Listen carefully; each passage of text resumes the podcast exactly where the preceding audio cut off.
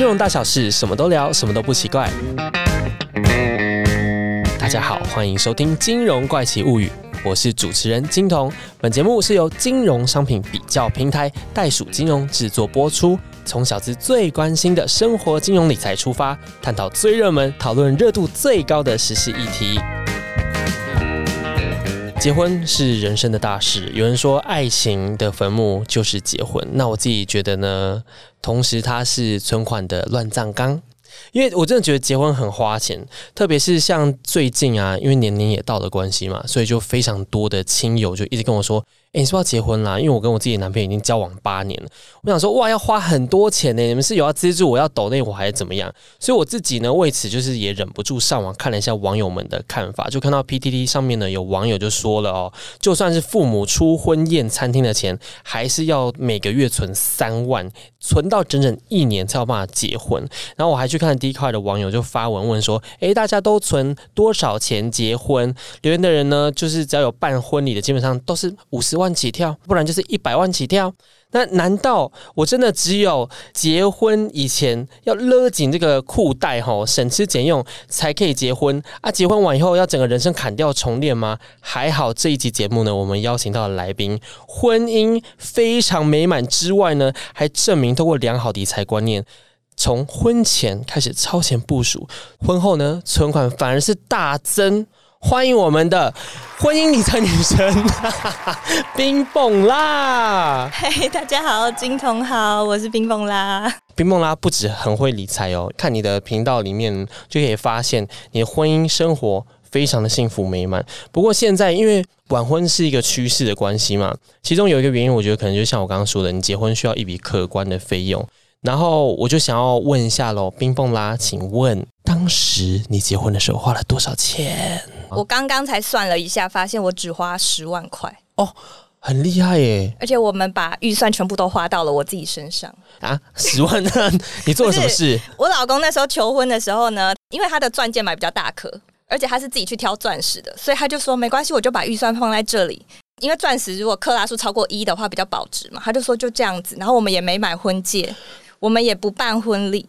他怎么这么厉害，会自己挑钻石？因为他也是很理财的人，他本来就做金融的，所以我就觉得很棒。因为现在最值钱的东西在我身上，你知道吗？那你该不会带来现场？我没带，我等下去运动。因为婚礼花的钱都是花出去啦。对啊，对啊，对啊，花出去就给别人啦，而且。很多人都会说，我想要成为，就是婚礼那天，我要成为最漂亮的人。通常在这一天花最多钱、最漂亮的人，那一天可能就是最漂亮，然后只有走下坡。哇，很多听众朋友们现在应该就是起鸡皮疙瘩了。我要成为结婚那个时候是我人生的起点，然后往上走的人。有，我现在可以感受到你正在往上走。但是因为你刚刚有说到，你就是全部都花在这边，你其他的费用。就等于没有了吗？我都很精简，因为那时候我们只有去登记结婚嘛。我后来发现，现在很多人就很喜欢登记的时候请摄影师，然后会穿一些类婚纱，所以我就从网络上买了一件白色的类婚纱，然后就请了摄影师去拍照。就是因为我们两个都很重视家庭，所以我觉得在登记那一天，如果你可以把家人一起找来，有一个家宴，然后拍全家福是很有意义的事。因为你婚礼当天所有人都在招待客人，你可能整天都合不到一张照。对。很忙，然后也见不到朋友。对，然后我们那天就我就找了一个宜兰的度假的温泉饭店。就想说把所有家人都丢进去，嗯，然后我们就很像是出国的感觉，在找摄影师来，所以我就登记完，然后再用摄影师一起拍了全家福，然后就一起吃饭，然后这一天就结束了。可是那个照片是可以回忆很久，因为连家人都很难得的可以有这个机会拍全家福。可是这整体的价格算起来，其实你会很有拍婚纱照的感觉，但是你花的钱大概只有三分之一不到吧，又很有意义。如果是我，我自己会想要走这个路线，我也没有很想要就是办那种很浮夸的宴客，真的。对啊，但是你家里面也都。没有给你压力吗？呃，我们就搪塞过去。什么意思？我们很幸运遇到疫情，那时候我们就说，哦，有疫情，我们先不要办。然后他们还是会有一种觉得，哦，我。娶媳妇我要告诉大家，可是我们其实就有慢慢的诱使他们说，其实我们有拍到全家福，然后也有把亲戚朋友都来，其实认识的亲戚朋友都吃饭了。对啊，而且你算是公众人物，其实你有这个东西出来，大家也都知道啦。他们就觉得好没关系，我们以后会办。可是我觉得有这个心意很重要，因为你也不能让对方觉得哦，我好像可以很随便的就把你娶进来。哦，对了对了，我只要接收到对方有这个心意，他很重视我，然后他们家超可爱，他们家想说没有办婚礼，我们那时候还真的很有仪式的，我就自己开车载着我家。人自己去宜兰要登记的时候，我就觉得我好帅哦！天啊，我自己开车去结婚呢。然后他一去他们家还放鞭炮，很有仪式感，没错，就都有做，花最少的钱，但是那一天是最难忘、最幸福的。所以他们到现在还是会时不时有跟你谈到这件事，就算你搪塞他们。长辈还是会觉得这是一个仪式，可是我觉得你还是有很多方法可以去跟他说，我们不用花这个钱，我们可以把钱省下来出国。然后我们可以买其他东西，我们可以全家族去旅行。哎，我如果一次婚礼的钱，我可以带全家两家人出去玩。对啊，因为我自己是看网友，很多人都说，譬如说家长要逼你一定要就宴客啊什么，然后那其实我觉得宴客其实是最花钱的部分。那如果好真的有遇到像这种被逼迫的情况，我现在想结婚，可是我不想花大钱宴客，那 B 莫拉这边有没有什么解法？我会把我所有需要结婚的预算表全部列出来给我家长看。你这白纸黑字就是这样，因为我是一个数据表格控。所以我就可以把它全部列出来，然后让大家亲眼见证一下这个数字有多少。那如果他们跟你讲说，没关系，女儿你不用担心，这笔钱我们都会帮你出。我那时候妈妈有就是说，那你结婚要多少钱？然后我就说没关系，你就帮我买股票放在我户头的账户里。哇塞！因为他在五年、十年后那笔钱会变得很多，可是我现在可能还不懂事，会把它花掉。你好会精打细算，好会想，是不是？因为你要靠着银行，你才能在你休息的时候钱就会变多啊。我觉得这真的是一招很厉害的技巧。对啊，因为这个钱好像是宁愿把它放在股票会比较好。如果对方的家人想要花一大笔钱帮我办婚礼的话，我也会用同样的方式说服他。可是我要先见识到你有真的想要帮我办婚礼的诚意，你真的很重视我，然后你也看中我，这个意义是很重要的。那这笔钱我们不用花在这上面。嗯。我可能会说服他说：“哎，那这笔钱未来如果你儿子需要创业的时候，就是他创业基金。那长辈会觉得，哦，那我现在省这个婚姻的钱，我媳妇这么懂事，又帮我儿子留创业金，好哦，金家喜逮完后幸福呢。那就如果好啊，今天真的是大家决定好要结婚喽，然后我们现在就是一定要有抓一笔预算的话，有没有什么省钱的小技巧？”现在景气真的很差，结婚真的会结得很痛苦。所以像我的婚纱，那时候我就找自助婚纱，因为我觉得现在自助婚纱都做的很好。自助婚纱什么意思？就是帮你全部都分开。假设你礼服有了，你就直接找摄影师就好。所以礼服、摄影师，然后新娘秘书，所有东西都拆开的。哦。所以等于如果你找自助婚纱的话，可能大概四五万块，甚至到十万以内就可以解决。然后你的谢卡，甚至其他的周边产品，你要印再另外印。所以其实我们那时候拍完，我没有印。哦，因为我们没有要办婚礼呀，对啊，是啦。那我觉得印那很浪费啊。对啊，我要印一大堆纸出来给别人拿，我就不相信拿回去的人有把它放在冰箱里。谁要拿别人的照片？莫名其妙。那像就是你刚刚有说你老公啊，在挑这个钻戒的时候，这样子的做法也是会比较便宜的吗？我觉得自己挑钻戒很聪明，因为我没有预料到他会自己去挑。嗯，然后其实现在你可以找到很多私人珠宝定制，就你直接去买那个石头，直接买钻石，你可以先买起来。假设你有在看行情的话，你也可以预先买。然后呢，因为我在做珠宝定制的朋友就有说，他说其实很多男生都会跟他说，哦，我如果要买一个大颗一点、好看的钻戒给我的老婆或是女朋友的话，一克拉现在大概要四十几万、三四十万。有品牌的就超过了，如果是裸钻就裸十三四十。如果你要有品牌的话，可能要五十一百。如果你要买往下小的话，真的就是一个意思而已。可如果你去买有品牌的十分到三十分，可能也要十几万哦。但是如果你买七十分的裸钻，然后你自己去找铂金的戒台，喜欢的戒台再来做，可能只要大概十五万左右哦，划算哦。所以是一克拉的一半，可是七十分在手上看起来，有时如果你的另一半手很细，有没有看起来就会很大颗？哎，那这样算起来，其实当时你老公挑这样算真的蛮划算的。对，而且你可以用一样的预算去选等级最高的，嗯，所以你就可以省下很多钱。你看这边省十五万，婚纱又省五万，你的蜜月的钱就省回来。然后如果假设你婚宴真的不办，或者是你订婚这天就有些人会包个咖啡。厅，然后请朋友过来吃个下午茶，你可能又比婚宴现场又再少了一半。你这根本就可以当顾问呢，结婚省钱顾问呢。对，因为我们要省下来的钱，要为了我们未来打拼。我觉得我老公很聪明，反正他就在婚前送了我一颗钻戒，之后我你知道回家有时候觉得婚姻很生活很辛苦啊，然后怎么这么累？为什么我要这样子的时候看看我的戒指，想说没关系，这是我的。等一下是累在什么地方？你讲最累的地方？其实那个累也不一定，那有点像是有一个人加入你的生活，然后因为我就是一个平常生活都会弄得很好的人，我现在有时候你洗衣服的时候也会觉得，哈，干嘛洗两个人衣服？哈，露色怎么会两个人？就是有一种很无聊的，有一个人加入你生活的小改变，然后你就会开始小碎念。那你觉得，哎，他会不会听啊？老公会不会听？他会听啊！我跟你说，女生真的要假装不会，你就是事情慢慢的不做，你会发现他都会做。他现在一听就晓得你什么都会啊。我觉得老天在帮我，有时候不小心会做错事。像我们这一次去北海道的周年旅行，我以前从来都没有订错过饭店，也从来不会没有订到行程。我这次不知道为什么租车没订到。饭店订错天，护照差点弄不见，然后他就说以后都我用吧。然后我就说老天在省事了耶，对啊，以后就变他来做啦。老天在帮我，连我妈听到就说你怎么会做这些事？你从来不会这样子。我说我也不知道。可是那那些事情怎么办？订错饭店之类的，顺顺的都解决了。就是一发现订错，刚好就有一个很便宜的饭店，然后在同一个时间，所以我就感谢老天的安排。然后现在以后就是给老公去主持，他就发现我可能真的太忙了，我会搞错。可见，就结婚以后，其实还有非常多的事情要磨合啊，因为生活习惯上面会有一些不同。那我就觉得，这结婚其实真的是第一步，就是伴侣啊，如果理财观念不合的话，才是真正头痛的开始。因为之前在那个 Dcard 上面呢，就有一篇在讨论伴侣金钱观的文章，去引发网友的热议。就是有一名网友呢，他已经超过三十岁，然后跟伴侣有买房的共识，原本讲好这个头期款还有房贷平分。殊不知，在交往六年以后呢，发现对方的存款远远不够，付不出来。那相较于自己接外快的股市投资呢，另外一半就好像就是有点慵懒啦哈，所以影响了他想要结婚的意愿，想要就是帮年轻弟弟妹妹们问人生胜利组冰蹦啦，当初和老公是做了哪些的理财规划？在结婚之前，不会去详细的问我老公理财状况。可是其实我们大概都明白大家的经济状况是怎么样。然后因为我也是很独立的人，所以其实我想要的东西，我婚前都自己拥有了。我觉得女生要有一个自觉，就是你要成为这个世界上你最爱自己的人。所以你要清楚的去思考，你现在想要的婚姻生活是希望另外一半来当你的分母，分摊你的钱跟你的梦想，还是你现在需要的是他跟你在一起，你们的爱。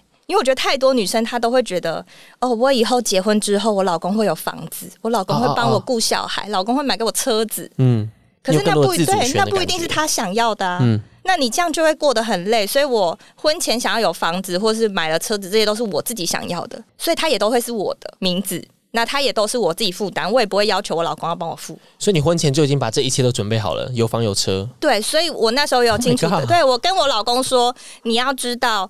我有能力照顾自己的生活，所以我现在跟你在一起的一切都是因为我爱你。如果我哪天不爱你的话，离开你，我是不会有任何损失的。嗯，他就会更知道哦，对，因为我是爱你，不是因为他有钱，他没钱。他需要我，或他有什么需要的能力，但他对我也是一样的啊！我们就是很独立各自，所以我们其实到现在金钱是非常分开的，但是我们两个双方对家庭的支出就是很有共识的，就是其实我们真的大部分都是一半一半。例如说，像我们出国玩好了，饭店跟机票可能是我订，因为我会选比较好的时间，然后比较好的饭店，我很会找功课。可是到现场以后就讲好，全程的花费可能是他付。那这样子算起来，其实费用是差不多的。可是我可以掌控我想要住的饭店，然后我想要去的时间，因为男生比较不会算嘛。嗯。可是我老公很喜欢找餐厅、找吃的，然后到现场是他开车，所以他自己找行程、排什么时候要吃什么。你要让男生在当地的时候付钱，他不会觉得哦，我老婆一直管钱。然后你去玩的时候，也会觉得有被宠爱的感觉。可是现在这些是不是被颠覆了？因为你在北海道的时候做了一些错的事情，所以就更完成了他现场要负责这件事情。哎，我还是有买机票跟订饭店啊，我都会提前先订好。我觉得是有个理财共识啦，照你这样说，因为就你们两个就是在一个很健康的关系上面，因为你们是完全对等的。但是这个东西我们在婚前其实有很多次的讨论，所以我觉得没有讨论。对啊，大家可以在即将要结婚前的时候，你其实可以试试看，请对方把他的财务状况列出来。我也可以列出我的财务状况。你是说白纸黑字？对啊，列出来。你很爱白纸黑字哎？不是，因为有时候你也在诱导他正视他自己的财务状况。假设这个另一半他根本就不知道他的财务状况是不好的，嗯。我列出来，我没有说我要嘲笑你说我不跟你结婚，而是我们来试试看有没有办法改嘛。好，那我问你哦，今天就是你真的非常爱一个对象，你觉得啊他全方面都很棒，但是当他今天一把这个财务清单一列出来，就发现哇问题很大。你还会继续选择去跟他磨合吗？相处？我看看他有没有办法调整。假设我发现他负债很多，奢侈品开销很大，那我们来减信用卡，我们来想办法 把钱先还还债，然后试试看。因为你一定不可能结婚前一天才问这事吧？对，也是。你一定是两三个月前先试试看，然后你试个两三个月，发现哎。他不想要理你，他就想过现在的生活。那你内心也会有自觉的知道，如果我真的经济能力好到未来，我可以负担他所有的一切，因为我爱他。嗯，那没关系，那是你选的。可是你不要，我明明就知道我不喜欢，然后我还做这件事，硬撑硬着头皮要继续下去。因为他就是这样子啊，也有可能他会遇到一个很有钱的人，喜欢他，帮他付所有的钱，那不是他的错啊。那你就是要在结婚的时候才会看到这一点吗？还是其实你在交往前就可以啦？婚前买东西、买礼物。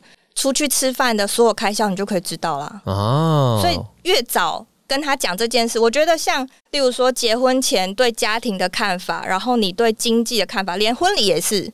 我们把婚礼预算表拉出来，所有东西你只要 Excel 表拉出来，大家一看到那个数字的时候，他就会惊觉：天哪，这是我想要的生活吗？真的，因为讲都很简单。对，如果你发现我梦想中的婚礼要三百万。会不会其实我花三十万，我就可以办到很棒的婚礼？然后未来我老公不会跟我为了那两百七十万吵架？对啊，真的哎，那个钱真的不行哎，还不如拿来做别的事情。你要先想好你想要的生活是什么。我觉得这样蛮有道理的，因为我和我另外一半对于金钱的看法其实也都蛮有共识，就觉得哇越多越好。不过呢，我想到一个身边很多人都在很苦恼的问题哦，就是结婚之后钱要由谁来管？其实想请问冰蹦拉呢，家里面的钱你来管吗？还是老公来管？我们各自管，都只做自己，各自都不想让对方管自己的钱，所以你们都不太清楚到底对方是什么情况，细节啊。嗯，我们会有自己各自记账的表存在同一个电脑里。各自记账的表就是我们自己会记账嘛。我是每个月记一次的，然后我老公也是。然后其实我们两个是很坦诚的，但是我们也发现啊，就是假设你的经济状况是两边都小康，就是假设两边的收入都还 OK 的人，大部分会用共同账户。因为我们的收入可能都差不多，可是我们要一起养这个家嘛，所以我们其中一方没有办法 cover 整个家的收入之后，我们可以有个共同账户。但这个共同账户谁要管，真的就是要看谁愿意去做这件事。嗯，因为要管账的人很麻烦。嗯，然后被管账的人，他所有的钱都要被问。共同账户指的就是两个人一起把钱丢进去吧，没错吧？对。可是这个也有一个问题，就是。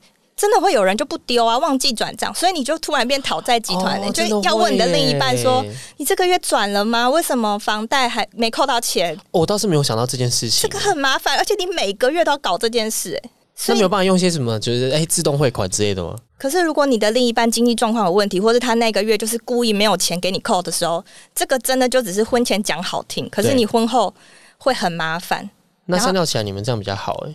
所以就回归到了刚刚，就是我自己可以供应起我所有想付的生活，但我的另一半如果他人很好，想帮我负担，那是他的心意，我不会拒绝。嗯，可是当他不帮我支付这笔钱的时候，我不需要他，我也可以过好我所有想要。如果我现在收入不到，那我往下调整也没关系，这是我心甘情愿的。往下调整是调整，就是我可能假设我最近收入不够多了，我可以少买东西呀，我可以不要开这么好的车啊，我可以租便宜一点的房子啊。这是我可以负担的，我不需要去祈求另一半就是缴钱了吗？给钱了吗？嗯。但是如果假设你的另一半刚好是收入非常多，他就是觉得哦，整个家我来付都可以，然后你也心甘情愿的当好家庭主妇，因为我觉得家庭主妇很辛苦。我身边有很多很会顾小孩的家庭主妇，她都超强。处理这个很多工的情况之下，非常厉害，非常厉害。我觉得家庭主妇的时薪应该要比所有的工程师都要高。其实我也这样觉得，他们是时间管理大师加专案大师加业务，因为真的非常非常多杂事要做。那如果是这样子的话，那可能你就很心甘情愿做这件事。那你的另一半全部负担的时候。你的经济状况就是在某一个人身上嘛，那你就是做好你负责的事。但是我还是会建议女生可以找一些小副业啊，你可以有一些小投资啊，你还是需要有一点自己的经济自主权，这样你才有讲话的权利，跟你才有能力去选择自己的生活。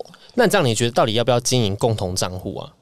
可以看你跟另一半的共识。嗯，如果他的经济状况是非常不稳定的话，其实我觉得可以。嗯，哦，因为至少你可以逼他存吧。嗯哼。但如果你的另一半的经济能力可能很稳定，然后很 OK，他理财状况也很好，你就眼睛要睁大，每个月有省事，其实你每个月都有在看他的开销，对，你只是没有讲了，因为你要就像跟跟公司看财报一样啊，你投资公司买股票，你会每个月知道发生什么事，但你只是没有跟他对簿公堂的说啊，我们来结算一下 这个月业绩，对，嗯，好，我知道了，除了共同账户以外。信用卡是不是其实也可以？哦，信用卡我觉得也很方便。嗯，因为现在很多线上支付嘛，然后假设你买一些宅配啊，还有很多东西，你都是绑定信用卡。对，所以其实我觉得，如果你不想用共同账户的话，又想要记账，你可以去申请一张卡，然后例如说主要赚钱的人拿正卡，然后另外一个负担家计可能拿副卡，嗯，所以你们所有的生活开销，包括水电瓦斯费，都可以用信用卡扣款嘛。所以你们就是所有的钱都用这张卡的话，信用卡就帮你记账哦。然后月底的时候要缴卡费的时候，就大家各缴一半。哦，我还没有想这件事情。对啊，那就没问题，而且卡还可以累积。你有时候累积点数，有时候累积里程，那你是不是出国的时候又可以换，又回馈到你们自己身上？因为我最近就是看美剧看到的啦，就看到他们就是哎，夫妻之间刷卡。对啊，而且你简讯又马上收到。对对对对对，你好像会知道他他到底做了什么事情。你就运用科技帮你理财，然后又很省事，而且信用卡是你知道卡费来了就是来了。对，所以这个时候呢，你就可以把那张卡办在经济状况比较有点搞不定的那个人身上，因为他的名字，他一定要还的。好可怕！如果假设你的另一半就是理财能力很不好，他不是经济状况不好，他是很容易透支月光族。那你办卡在他身上正卡，他肯定要还那个卡费，所以我就会一半钱去还卡费，剩下一半他自己要为他人生负责吧。哦，那我觉得这可能是在讲我哎。因为我跟我的男朋友比，你小公主就会办你的名字。他算是非常非常厉害的，他甚至有一个，因为他自己是工程师，他有份非常密密麻麻、很厉害的一个 Excel 表格，然后我是完全看不懂，I don't know，就是啊，好多英文，然后很细节的，然后他甚至会把他的什么银行账户啊，然后什么股票账户，全部都有用一些程式码一起引导到那边来。我也会，真的吗？你们俩好厉害！你就只需要一个表，然后电脑帮你算钱，你就可以知道每个月。进出多少钱，不就很快乐吗？对，所以我觉得相较起来，我应该是准备要拿我的名字办卡的那个人吧。嗯，没错。冰波拉这么专业，我觉得你已经可以当就是婚姻的理财顾问了。因为就像我们刚刚有谈到说，呃，我们可能共同一起存一些钱到一个账户里面，可你很有可能你事前有约定好，那你事后就赖皮。那平常如果小吵小，那我觉得还好。可是如果结婚后呢，你为了钱吵架。我觉得最后就是会落得离婚下场哎，真的是贫贱夫妻百事哀，我有深刻的感受到。而且，如果你没有在事前把钱都先讲好，你婚后我觉得为了钱吵是最不划算。我也觉得，可是我觉得钱又是最容易吵架的事情可是真的很多人在婚前把他的梦想加注在另一半，你才会为了钱吵。这么说好像也没错。假设我现在所有东西我自己都可以，我不知道要吵什么哎。好像是哎，我可以负担我所有想要的生活，我唯一能吵的这就是你到底有没有真的爱我。这个听起来好像有点老公发疯，老公想说，算了，十万块丢在你身上，不要闹了。你觉得这种事情有没有办法，就是写个什么协议书之类的？哦，有，现在大家越来越有这个共识，就是婚前协议书。那我在结婚前，其实我有找我的律师帮我拟婚前协议书。但其实大家知道吗？就是真的婚前协议书，它能保障的东西，有可能你在离婚的时候是不一定有用的。可是我觉得这个很值得做的原因是你一样，就是我要让另一半知道。我们要进入这个很重要的里程碑，然后你要有责任。你甚至还请律师来拟定哦，因为你可以去找很多律师可以帮你，因为我们公司本来就有自己的律师，而且我发现啊，你知道年纪过三十之后，有了律师，你的人生解决掉很多烦恼事。你知道小时候年轻的时候那种感情纠纷啊，朋友借钱不还啊，公司老板可能欺负你的权益啊，你都没有想到哇，我找个律师就没事了呢。好像是我人生中从来没有想过要让律师出面呢。但我可能想说，是不是有些诉讼费的部分？它其实没有到很贵，因为你跟律师咨询一个小时就两三千块的事，你可以一个小时把问题问完，这两三千块可以让你少花两二三十万。对，好像是。如果就是有什么问题，全部汇整起来，然后问他。对啊，假设你遇到一个渣男，然后骗你很多钱，你就先找律师。我前阵子遇到我一个朋友遇到感情问题，然后他也是遇到一个渣男。我那时候第一个直觉是，我觉得你要找律师，然后我就马上连夜帮他问了律师，之后解决了一个大问题。渣到这个程度，到必须请律师出场哦。有时候会有金钱的问题，或是他可能对你有人身伤害的问题，那你在那边叽叽喳喳讨论没有用啊。而且律师也不会一出马就说我要帮你告他，他会给你建议，告诉你法律的知识。例如说，像我的婚前协议书也是。我问了所有我有兴趣的条文，像你去找律师咨询的这一个小时，可能就可以让你婚姻未来顺顺利利。你在上面到底写了些什么？我其实有把该写的都写，它其实就是你去网络上也可以下载到一个婚前协议书的公版范本。那如果假设你的财产特别多，你可能需要个律师去帮你拟定嘛？假设你是富豪，嗯，可是我觉得普通人你可以拿那一份去给你的另一半看看。其实我后来我没有签，因为我我发现签了没有用，但是我做了很多准备。例如说，律师可能会跟你说：“哦，你婚前协议可以规定的是，哦，小孩要跟谁姓，未来小孩的费用谁要出多少钱，然后你们家计费用谁要出多少钱，这些都可以一一的规定好。嗯，然后你们婚姻的财产，这个是我觉得最重要。你可以去设定你要婚前的财产要分开，还是婚后财产也分开，嗯，还是你们财产共有，嗯，这个是一定可以去设定的，因为你去设定好就是一半一半嘛。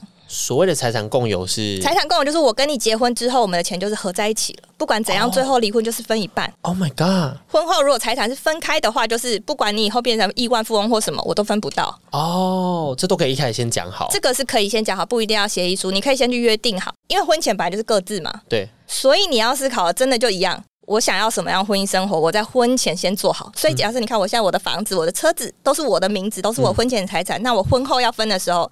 不管怎么样分，它是分不到的。嗯嗯，那它是我的嘛。嗯，所以未来我在付钱的时候，我也会心甘情愿的觉得这是我的东西，我自己付钱，我不介意，就是另一半要来帮我分担。嗯，那如果我的另一半也有了自己的房子，他的名字，那你的东西你可以自己付，我不用帮你分担，除非你改了名字，我们两个一起。对对对。那这些东西都是可以后来一个一个去约定的，所以你可以先问好律师之后，这些小东西你都可以一个一个去约定。可以细到，譬如说什么伙食费、水电费那些都可以。可是这还有一个问题，因为你会用比例嘛？假设你你不可能伙食费约五千块啊，会有通膨，所以你会用比例。但如果你的另一半真的很过分，那是他账面上的收入。如果他是卖鸡排。他是收现金诶，那他就会说哦，我这个月没有钱，嗯，所以你真的要请他付伙食费的时候，他没有那个比例给你付啊，那你打官司的时候没有用啊。我怎么觉得唐到这边觉得婚姻很可怕？是你当对，当你这样子仔细要来算，就是因为婚前协议书有点像是奔着离婚的终点去签的，对，所以其实你在拿这一份协议书要给对方的时候，你可以去正视到他身上的责任是很扎实的放在那里。可是你刚刚不是讲说这不一定有用吗？但是他在签这张，他在想的时候，他已经在脑中跑了一次。可怕的未来哦，是啦，是像我现在还没有在谈这个事情，我就觉得很可怕。对啊，你要面临到这件事情，你可能身上会真的有责任，而不是去登记一下就没事。因为你在结婚的时候都是快快乐乐的，对，婚礼也是快快乐乐、漂漂亮亮的。嗯，然后你的公主生活就到结婚的一隔天，然后你就发现哇，账单来了，谁要分？不能把它当半家家酒啦。但是有了这张纸，你可以很明确的看出对方要签不签。嗯，那我老公超可爱，他那时候拿去之后啊，什么都没看，就把钱一个一个一个写上去，然后就签名。我就说你有。看吗？这样好可爱哦！我就我一个瞬间想说人好好，那我就觉得嗯是可以结婚的对象。反正你不是没有签吗？但是他写了，他写给我了。然后因为我知道这个其实相对是没有用的，可是我已经就是，例如说我们各自都有做好各自的保护，我也没有要去坑他的东西。嗯，我只是很明确告诉他说，反正我们现在该有的负债各自负责，他的车他自己付，我的车我自己付。嗯，未来如果我们真的想要一起买一台车，那我们再来讨论。甚至未来你真的要一起买房，你知道现在还没有结婚前买房，你也可以去签一个协议书来去规范这个房子的钱该怎么付。哦，真的吗？就是你可以先找律师嘛。所以你找朋友投资的时候一样，我就都先找律师，然后把这些东西拿好。有一些真的是他很明显不是很正派的人，当你提出找律师，他就会变得很奇怪。你就要想一下，这个人可不可以结婚？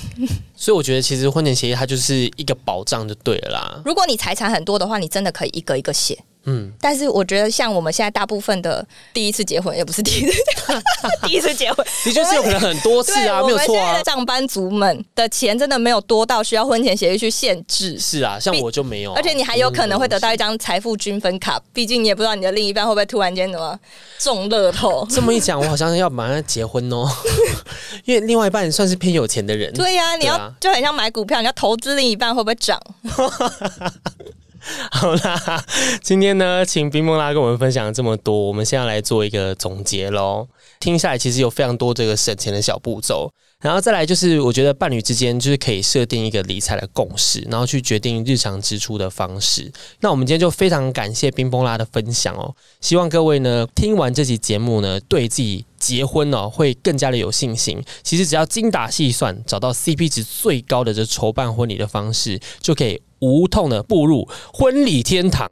那婚后呢，跟另外一半在生活中达成理财的共识也是很重要的，可以确保呢，你们在结婚之后存款不会慢慢的消失，永浴婚姻的爱河啦。想要知道更多的省钱理财小技巧，请继续锁定《金融怪奇物语》。想要我们聊什么理财话题，也可以直接在 Apple Podcast 上面留言给我们。也别忘记订阅《金融怪奇物语》，并且给我们五星好评。再次感谢我们的来宾冰蹦啦，谢谢你，谢谢大家，感谢收听，我们下周再见，拜拜，再见。